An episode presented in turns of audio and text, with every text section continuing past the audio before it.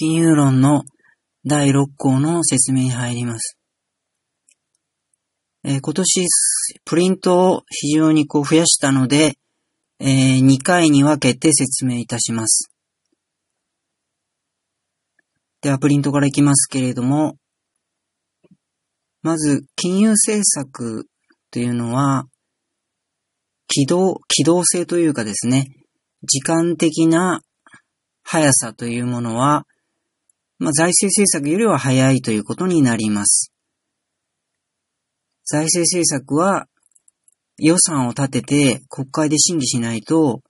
できないということで、まあ基本的には年1回ということですね。まあ臨時、補正、臨時国会開いて補正予算という形で、えー、臨時にはできますけれども、まあ早々は変更はできないということですね。それに対して金融政策ってのは、えー、金融、前にやったように、金融政策決定会合ってのは臨時でいつでも開くことができますし、まあ基本的には毎月やってるっていうことで、財政政策よりは機動性があるということです。しかし現実の政策の働きということを考えると、まあラグという政策的ラグというものを一応押さえておかなきゃいけないってことになります。こうラグってのは、えー、そこに書いてあるように、6行目に書いてあるように、LAG の英語のことで、えー、遅れってことですね。制作をやってから働くまでに遅れがある。時間的な遅れがあるってことです。まあこれあんま細かく覚えなくていいですけど、3つの種類のラグがありまして、認知ラグですね。こう1番目のは、まあ中央銀行は政策を発表しても、我々国民がそんなに毎日忙しいですので、中央銀行がこうしたから、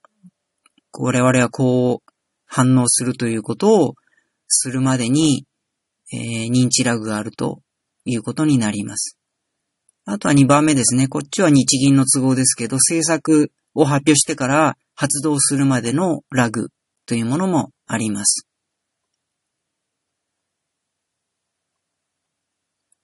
3番目に、これ難しい言葉ですけれども、効果権限ラグというのもあります。まあ、これが一番ラグで大事なんですけれども、す、えー、べ、て政策を実行して、我々一般国民もその変更を認知したとしても、その効果がじわーっと効いてくるまで時間がかかる。例えば、その、金融緩和を行ったとしても、それを受けて、えー、まあ、景気が良くなってくるには時間かかるという、まあ、3種のラグがあるということですね。まあ、その辺のことを政策を見るには、あの、考えなきゃいけないってことになります。いくら金融政策が機動的だと言っても、今日変えて明日もうデフレ脱却とかそういうことにはなりません。この政策的なラグについては、マネタリストのミリトン・フリードマンも認めています。では、第一節ですね。まず、これから金融政策ですね。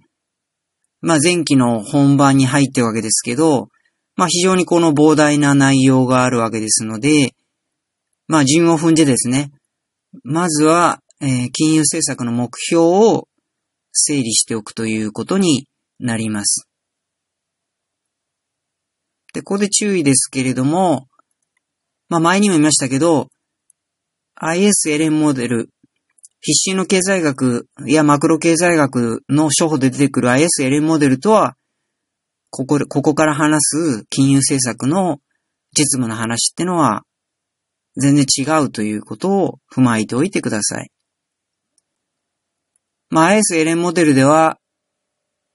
あまり意識してなかったと思いますけれども、えー、まあ、金融政策ってのは政府じゃなくて、中央銀行である日銀が行うということ。そして一番の違いは、ISLN モデルってのは、架空のモデルですから、金融政策ってのはマネーの量の、な、なんだか知らないけど、大文字の M っていうものを増やせば、LM 曲線が右にシフトして、まあ、うんちゃらかんちゃらとかやるわけですけれども、まあ、これからやりますけれども、まあ今言ったように、まあ政策ラグもありまして、そんな簡単にですね、経済全体のマネー量 M ってものを勝手に動かしたりすぐに動かしたりすることはできません。これから言う話は、あの、その、必修の経済学の ISLM とは違う世界の話をするということを踏まえておいてください。つまり実際の金融政策では、経済理論だけではダメで、現実の金融実務、銀行システムの中でどうやってマネーってのが動いていくかってことを、えー、丹念に把握しないと、えー、金融政策論はできないということになります。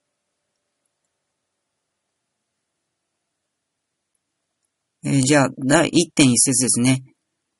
えー、3つ、中央銀行の目標には3つの目標がありまして、まず第1は物価の安定ということです。まあこれが最初にして一番大事なものでして、まあわかりやすい言葉で言うと通貨の番人と呼ばれます。えー、物価の安定っていうことは何かということですね。これは裏返すと通貨価値の安定ということにもなります。物価が上がるってのはどういうことかっていうと、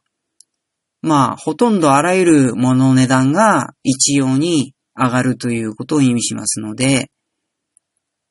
実は通貨価値は下落するということになります。物の値段が全般的に上がってしまうと、同じ1万円で買えるものの量、セットというものが減ってしまうということを意味しますので、物価と通貨価値っていうのは常に逆に動くということになります。で、次が、金融政策ですね。その物価を安定させるための金融政策には、まあこれも前期の最後まで使う大まかな、大大まかな2種類の政策ですけれども、まあ基本的には金融政策は2種類しかなくて、不況や景気過熱に対して安定化政策を行うということになります。右の段に行きまして、ここは大事ですけど、まあ日本のようにですね、えー、何十年も不況、デフレにある場合には、日本、日本銀行は金融緩和政策というのを行います。緩和ですね。金融を緩めるということですね。金融を緩めるってことは基本的には、まあ日本はちょっともう異常な、ゼロ金利にしちゃったので、えー、さらに異常なですね、量的緩和とかいろいろやってますけれども、基本的には金利を下げるということを行います。そういう方向性でやるというのが金融緩和です。これは不況に対してお金を緩めることによって不況を緩和するという効果を狙ってるわけです。ちなみに緩和ってのは日本語だと難しいですけど、英語では簡単な easy というえ形容詞を使ってイージングと言います。それに対して、もう一つの方向性は今度逆で、景気の過熱や悪性インフレ懸念に対して景気を冷まして、えー、長期成長を持続させるというための、えー、政策。まあ、過度なインフレ防止ということで、これを金融引き締め政策と言います。方向性としては金利を上げると、政策金利を上げるということになります。えー、ちなみに英語では引き締めは、まあ、これもわかりやすい単語で、えー、タイトニング。タイトにするという言葉で表現されます。まあ、日本はこの景気過熱を抑えるために金利を上げるなんていうのは、もうバブル崩壊ですね。30年ぐらいもうやってないんですね。だから皆さん実感がないかもしれませんけれども、まあ後でやるようにアメリカとかは、まあその後もこういう金融引き締めをやったことがあります。じゃあ次に、じゃあまあ物価の変動というものをもう少し詳しく見ていく1.1.1節ですね。インフレション、デフレーション、ハイパーインフレーションというのはどういうことかってことですね。まあその辺をちょっと詳しく見ていくということですけれども、えー、インフレーションっていうのは、全体的な物価水準の持続的な上昇ということで定義されます。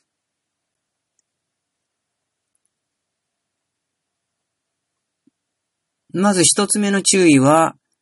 えー、そこに書いてあるように、株価や地価などのストックの資産価格は含みません。これ結構、リフレ派の、あの、論者とか、わざと誤解して、えー、言ってるんですけれども、あの、株価とか地価とかはインフレには入りません。まあ、資産インフレとかいった非常にこう、間違った用語があるんですけれども、株価上昇をインフレと呼ぶのは間違いです。インフレってのはあくまでフローの GDP に入るようなフローの財サービスの値段の全般的な持続的上昇です。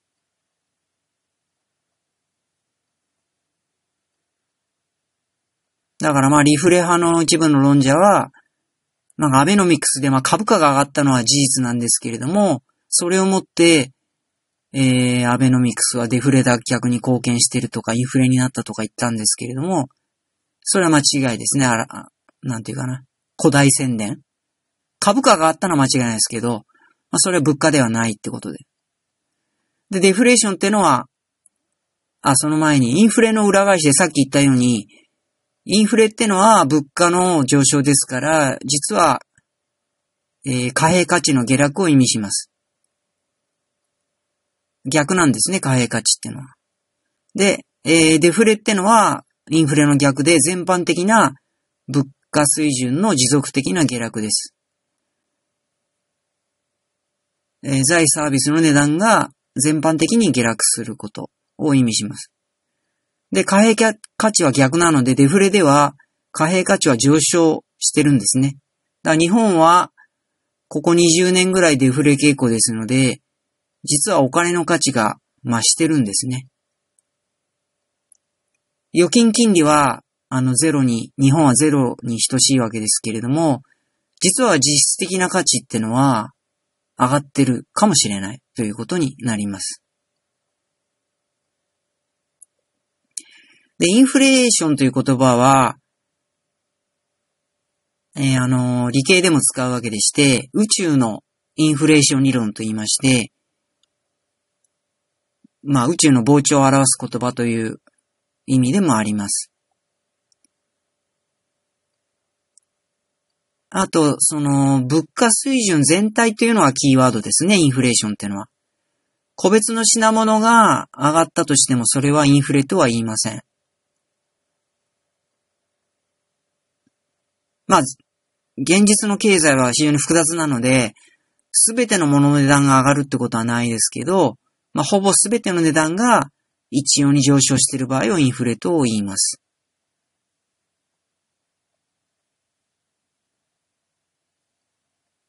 まあ、日本もですね、あ日本はまあ世界でも有名なデフレ国で、まあここ20年ぐらいほとんど物価は上昇してないんですけれども、まあその前はすごく物価は上昇していて、高度成長期とかもすごい上昇していて、昔はですね、えー、非常に、えー、大学卒の初任給が1万円とかそういう時代もあったわけですので、今は18万ぐらいもらえますので、まあそれで考えると、まあ、日本の物価水準っていうのはだいたい18倍ぐらいになってるということもできます。あれけ、あと次、結構これ試験の問題。他の試験の問題でよく出ますけど、インフレと景気の関係ですね。まあ、そこに4証言の表で整理しましたけれども、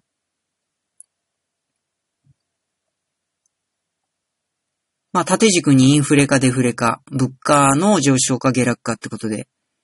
で、横軸に、えー、好景気か不景気かっていうのを貼りますと、まあ、インフレと好景気、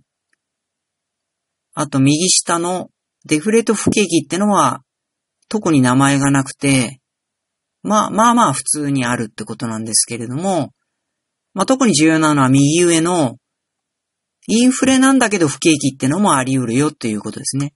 これよく資格試験で出ます。スタグ、スタグフレーションと呼ばれます。えー、インフレだからといって、必ず好景気になるとは限りません。インフレと不景気が共存するのをスタグフレーションと呼びます。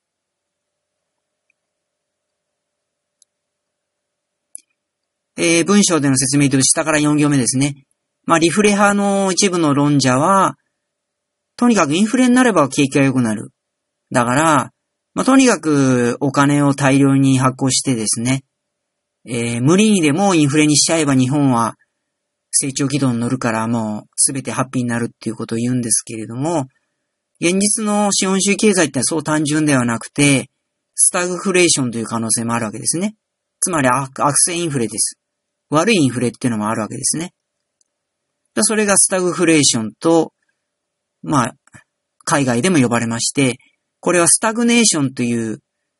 まあ不況、不況っていう英語はまあディプレッションとかスランプとかですね。いろいろありますけれども、まあスタグネーションっていうまあ経済停滞を表す言葉とインフレ合わせたスタグフレーションという言葉が、まあ一番一般的に使われます。で、次のページに行ってください。で、スタグフレーションっていうのは、えー、理論的な可能性ではなくて、1970年代後半から80年代初めにかけて、欧米では実際にこのインフレと不況の共存ってものが見られたわけですね。だから重要であるってことになります。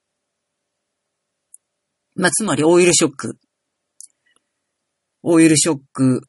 の悪影響を欧米ではうまく処理できずに悪性インフレ。インフレは10%以上なんだけど、不況で失業も多いという状況がかなり続いたわけです。で、その頃日本はあの絶好調で、80年代初めには、まあ、世界一の製造業国ということで君臨していたということになります。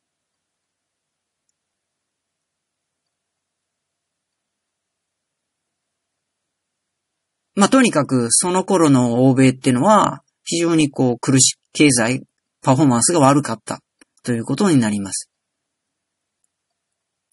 まあ今の日本と完全に逆なんですけれども、その頃の欧米ってのはかなり危な、苦しかったということになります。え次に、インフレの種類による分類ですね。まあこれも、まあ常識でもある程度わかると思いますけれども、まあコストプッシュインフレとディマンドプルインフレで違ってくるということになります。これはまあスタグフレーションとも関連してるんですけれども、コストプッシュインフレっていうのは、まあオイルショックが代表的ですけど、まあ原材料価格が何らかの要因で上昇してしまって、それを企業はまあ転嫁せざるを得ない。でも価格が上昇するとみんな買わなくなるので、不況になる、失業が増えるということになります。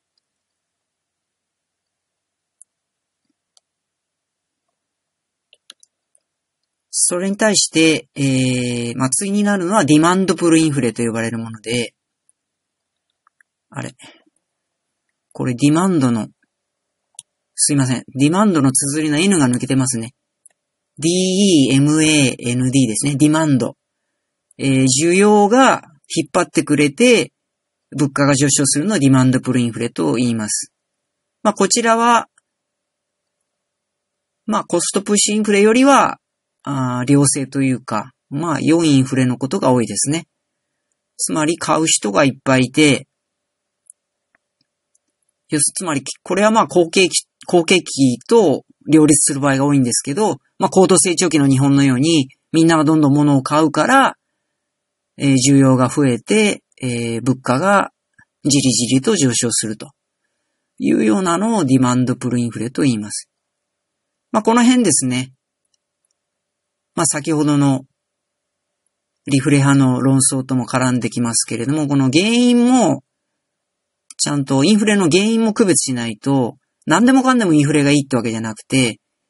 やはりコストプッシュでなってる場合には、コストプッシュでの物価上昇ってのはあまり良くないと。これはスタグフレーションになる可能性が大きいということになってしまいます。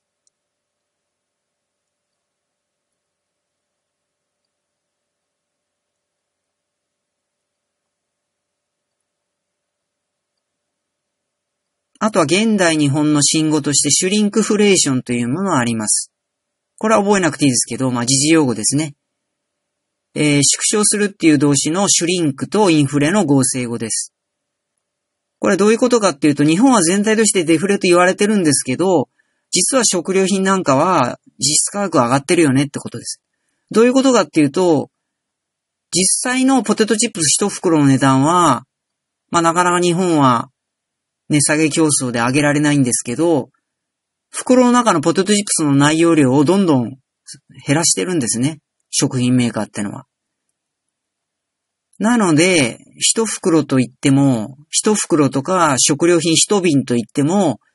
内容がどんどん減ってる。お菓子がどんどん小さくなってるということで、これは実質インフレーションでしょうと。我々にとっては非常にこう、同じ何百円を出しても、もらえる満足が少ないということで、これは良くないねという、そういうシュリンクフレーションという現象もあります。あとは、インフレデフレの資産運用との関係ですけど、先ほどもちょっと言いましたけれども、インフレってのは、えー、物値段が上がるっていうことは、我々一定のお給料、まあ給料が一定だとしたり、あるいは一定額の貯金っていうものを考えると、インフレってのは貨幣価値が減るということになりますので、資産運用としてはインフレってのは良くないということになります。どういうことかっていうと、インフレ下で現金で保有、まあ、例えば 100, 100万円貯蓄を大切にしてたとしますと、100万円ってのは別になんか使わなければ、名目額では減ることはありませんけど、インフレは生ずれば、それは将来使うために貯金、貯金してるわけですから、10%物価が上昇したら、その100万円の価値ってのは10%減少してますので、同じ100万円でも実質価値はインフレによって減少してしまうっていうことを意味します。だからインフレってのは、非常に様々な効果を意味していて、まあ工場とかは、そういうフローの生産を行うところは、まあ恩恵を受けますけれども、そう資産価値としては、あの、深刻な影響ということになります。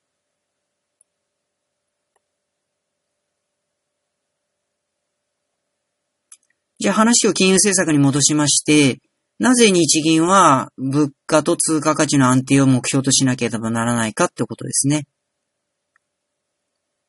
これは後の回でも言いますけど、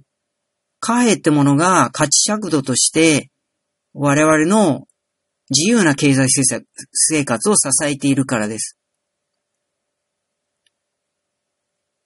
え、コンビニとかスーパーに買い物に行って、我々が、まあこれはまあ妥当な値段だから買おうとか、そういうのは価格メカニズムっていうことで、あの計画経済、国が価格を定める社会主義と比べて、まあ非常にこう、無秩序なんですけどうまくいってるっていうのは、そういう価格メカニズムが働いてるからだと。これはミクロ経済学でやったことですけど、それは、後の回で言いますけど、貨幣の価値役度としての機能が働いてるからですね。価格ってものが貨幣価値で示されて、まあ、これなら買いかなとか、これは高すぎるからやめとこうとか、そういう判断ができるようになってると。価格をシグナルとして市場経済っていうのは非常にうまくいってると。ところが、物価水準が、こう、個々の価格ではなく、こう、物価水準が大きく変動するとですね、例えば、その、皆さんがお菓子を買いに行ってですね、それが2倍になっていたとき、そのチョコレートだけが上がったのか、それとも物価上昇が全体的に上がって上がってるのかってことがわからないと、非常に価格体系が不安定化するということになります。現実の経済では、あの、綺麗に、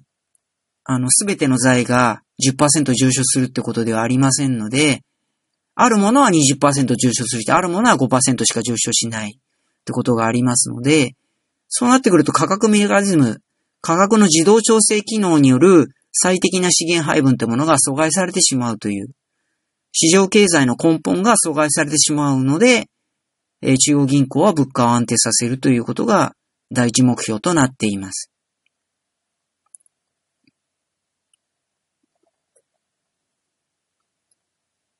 で、次に、経済政策の非常な問題点ということで、ハイパーインフレというのがありますけれども、これについてはちょっと一旦切りたいと思います。